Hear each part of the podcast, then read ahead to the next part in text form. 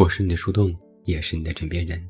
嗨，你好吗？我是远近，欢迎来到远对对系列。今天晚上的节目和之前的那一篇“省钱太难了，搭配使用，打脸更疼”。轰轰烈烈的双十一终于落下了帷幕，你今年买了点什么呢？根据今天的官方数据，今年天猫双十一的总交易额为四千九百八十二亿，远超过去年的两千六百八十四亿。如果加上京东双十一的交易额两千七百一十五亿，这一次双十一天猫、京东的总交易额为七千六百九十七亿元。我看到这个数字，直接一个好家伙，感觉大家的钱都像是大风刮来的。原以为今年因为疫情经济状况不好，大家手头都比较紧，加上今年双十一从一号就开始了，肯定是怕数据不好看才拉长的战线。没想到，最终交出的金额依然证明了国内消费市场的巨大。我们来看一些大数据，从十一月一日到十一月十一日二十四点。天猫实时物流订单总量达到了二十三点二一亿。按照这个数据，天猫双十一的订单平均每单约两百一十四块钱。你的购买金额达到这个标准了吗？我是远超了这个金额的十倍。这一次有一千六百多万种商品参与了双十一折扣，其中有五千个都是新品牌，有三百四十二个品牌成交额过亿。有三百一十三个小家电品牌成交额同比增长了百分之一千，智能家居成交额增长了百分之七百一十五，有七十个家电三 C 品牌成交额过亿，有六十九个服饰品牌成交额过亿。直播的数据同样惊人，天猫淘宝的双十一直播一共超过了十万场，诞生了两个破亿直播间。双十一的淘宝直播累计时长为一千六百六十年，一些品牌的销量也非常的惊人。简单来举两个例子，比如雅诗兰黛的眼霜销量超过了一百万件，小奥丁等国货美妆也纷纷破亿。在各省市的数据中心中，购买增速最快的是北京、辽宁、山西，购买金额最多的。是广州、浙江、江苏，还有其他各种细化的大数据，就不一一赘述了。总之啊，在这个双十一，钱都是以亿算的，东西都是按套买的，增速都是按百分之一百往上的。不得不再感叹一句：大家都好有钱啊！今年双十一其实也是我最头疼的一次。因为他把战线拉长了，第一波从十月就开始预售，一号付尾款，第二波是双十一当天，之后还有什么囤货日、秒杀日，各种各样花哨的噱头，又有优惠券，又有跨店满减，还要养猫拿红包。我之前光是看了一眼双十一的玩法，就决定放弃了。我心想，不管它能够便宜多少，只要是便宜就行。我实在是懒得去算各种的加减乘除，可后来我也耐不住这想贪便宜的心，实在是蠢蠢欲动，也忍不住想要多研究一下。只要耐心一点，算一下优惠和跨店，说不定可以省更多。然后在几天的时间里，我想买的东西挨个儿去付定金，还要看赠品多少，给的东西是否划算。其他店有没有更划算的？是否参加满减？满减额度多少？如何搭配更省钱？等等等等。好家伙，我终于明白了要为什么从小学好数理化了。我这高考数学四十二分的学渣，真是搞得我头都大了。问题是，不知是我的计算有问题，还是商家过于精明？有些东西搭配上跨店，加上各种优惠。其实也没便宜多少，果真是应了那句话：“一顿操作猛如虎，一看便宜两块五。”在双十一之前，我还和朋友说，今年我只买几个必用的，囤个货，其他一分钱都不多花，绝不。我信誓旦旦地立下了 flag，然后我等着再收二十一个快递，呵呵。不知道你们是否也会有这种情况？本来想的好好的，只买几样必用的，付了定金又付了尾款，然后就在各种页面。给你推送其他的商品，随便划了几下，就看到，哎呀，这个东西很实惠哎，那个东西也不错，买一下下吧，正好可以凑新的满减。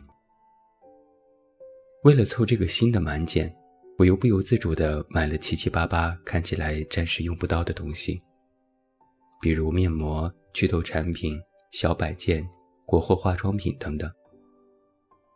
甚至我还做了一件非常匪夷所思的事情。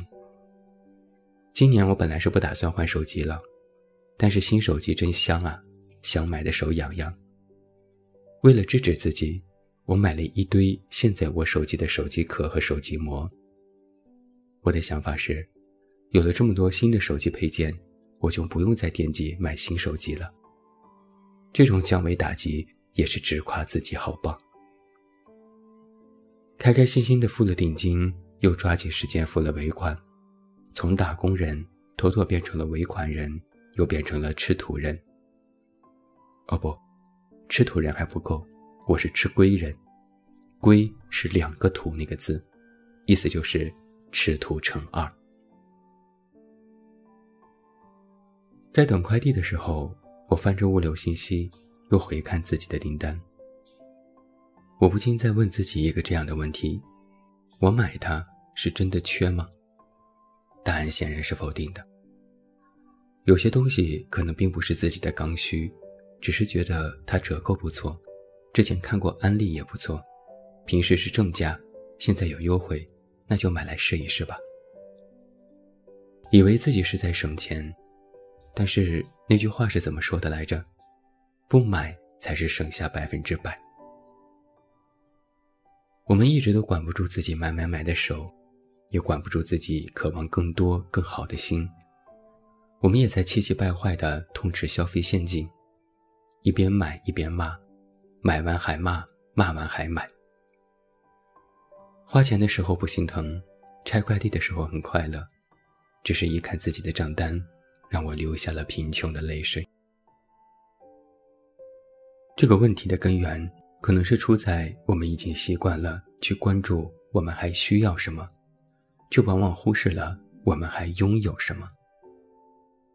我们总是觉得可能拥有了更好的，自己也会变得更好，却没有认真思考过如何利用现在自己拥有的让自己变得更好。就像是很多年轻人为了消费去网贷，最开始觉得买个好东西很开心，然后就刹不住车。花明天的钱圆今天的梦。东西是拥有了，却透支了明天的收入，让自己过得捉襟见肘，甚至酿成了一些严重的后果。这样做真的值得吗？在消费心理学当中有这么一句话，我觉得是时候可以拿出来再和你分享一下。如果你是看到了什么才想着买这个，你不用买。我们其实都往往陷于这种原本不的境遇里，然后做事也买了许多不必要的东西。我和很多人一样，觉得省钱是必要的，可最后才发现，钱没省下，东西倒是越买越多。再回头细想，其实我们就是一直在思考我还缺什么，而忘记了其实我还有什么。如果能够事先想好这一点，或许花钱的初始动机就会改变，自然而然也能管住我们自己的手了。在想要的路上百般求索，对所求之物又过于看重，可能是我们的通病。它像是一张无形的网，罩入我们本来应该简单的生活。或许。在你认真思考过自己买的东西究竟是为了什么之后，你可能才会在以后的消费当中警醒自己一点。毕竟，钱也不是大风刮来的呀。今年的双十一就这样吧，接下来好好工作，努力赚钱。钱既然已经花出去了，就不用再想其他的了。如果你真的觉得肉疼，我倒是有几句双十一想开指南，在节目最后送给你。当了一年的打工人，等的不就是今天吗？虽然钱没了。但是你还有赠品啊，反正早晚都要买的，早买早享受。买了顶多后悔三天，不买你至少会花三个月纠结。为了让自己少纠结，还是早买早放心。钱留着不在双十一花，也会在双十二花。平均每天几块钱，算起来好像也不贵呀。我们都是老双十一人了，接受自己的人设不行吗？二零二零年过于魔幻，年底就犒劳一下自己吧。努力辛苦了这么久，努力减肥了这么久，新的身材只有新衣服才配得上。接下来我们应该好好工作，努力赚钱，赚钱使我们快乐，一门心思只想搞钱，一起加油吧！我是你的树洞，也是你的枕边人。关注公众微信“远近”，找到我。我是远近，晚安。